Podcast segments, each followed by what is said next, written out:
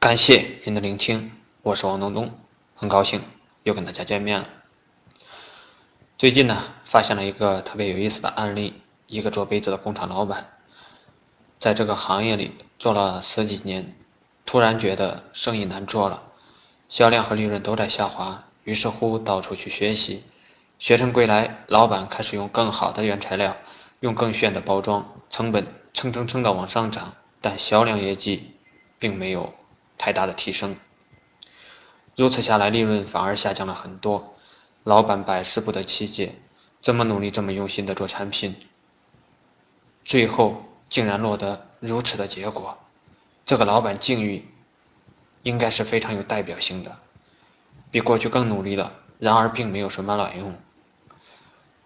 再以酒企为例，传统套路是开糖酒会做央视广告，然后是招商。为了招到商，酒厂的老板们在做产品的时候会特别舍得投入成本，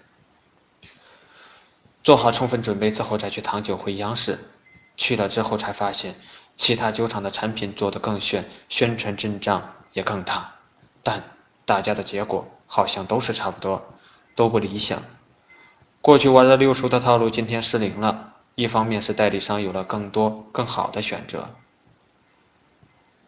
他们不再像过去那样只有糖酒会这样一个造产品的通道，各种网络通道都在向他们推销厂家招商的机会，代理商的选择机会多了，但日子也并没有那么好过。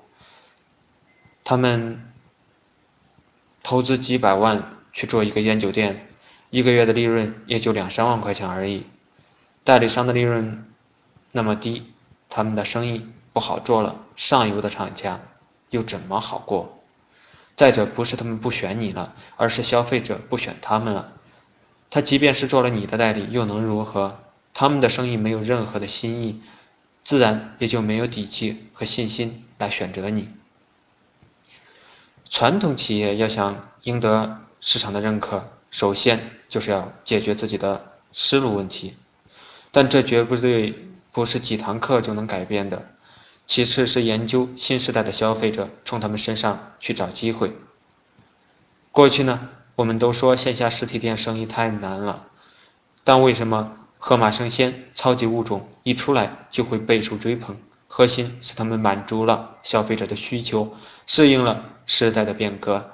如果所有的线下实体店都能够用互联网思维去做生意，把线下实体店的体验做起来，还会没有生意吗？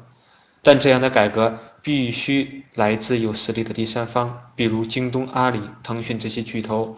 如果只是靠当下的这些线下的传统老板，太难。时代变了，每一个人都应该跟着时代改变一下自己，特别是自己的思维方式，否则就真的跟不上这个时代了。如此岂不是可悲？最近呢，我也一直在思考，我们今天才是最好的时代。当所有的事情都发生改变的时候，就会带着 N 多个机会一起到来。当所有的人还沉浸在旧时代时，我们自己已经变成了改变的先行者。最后呢，我想跟你说，不是生意不好做了，而是我们自己落伍了。学习、尝试、拥抱变化。在前进的道路上，大家一起加油。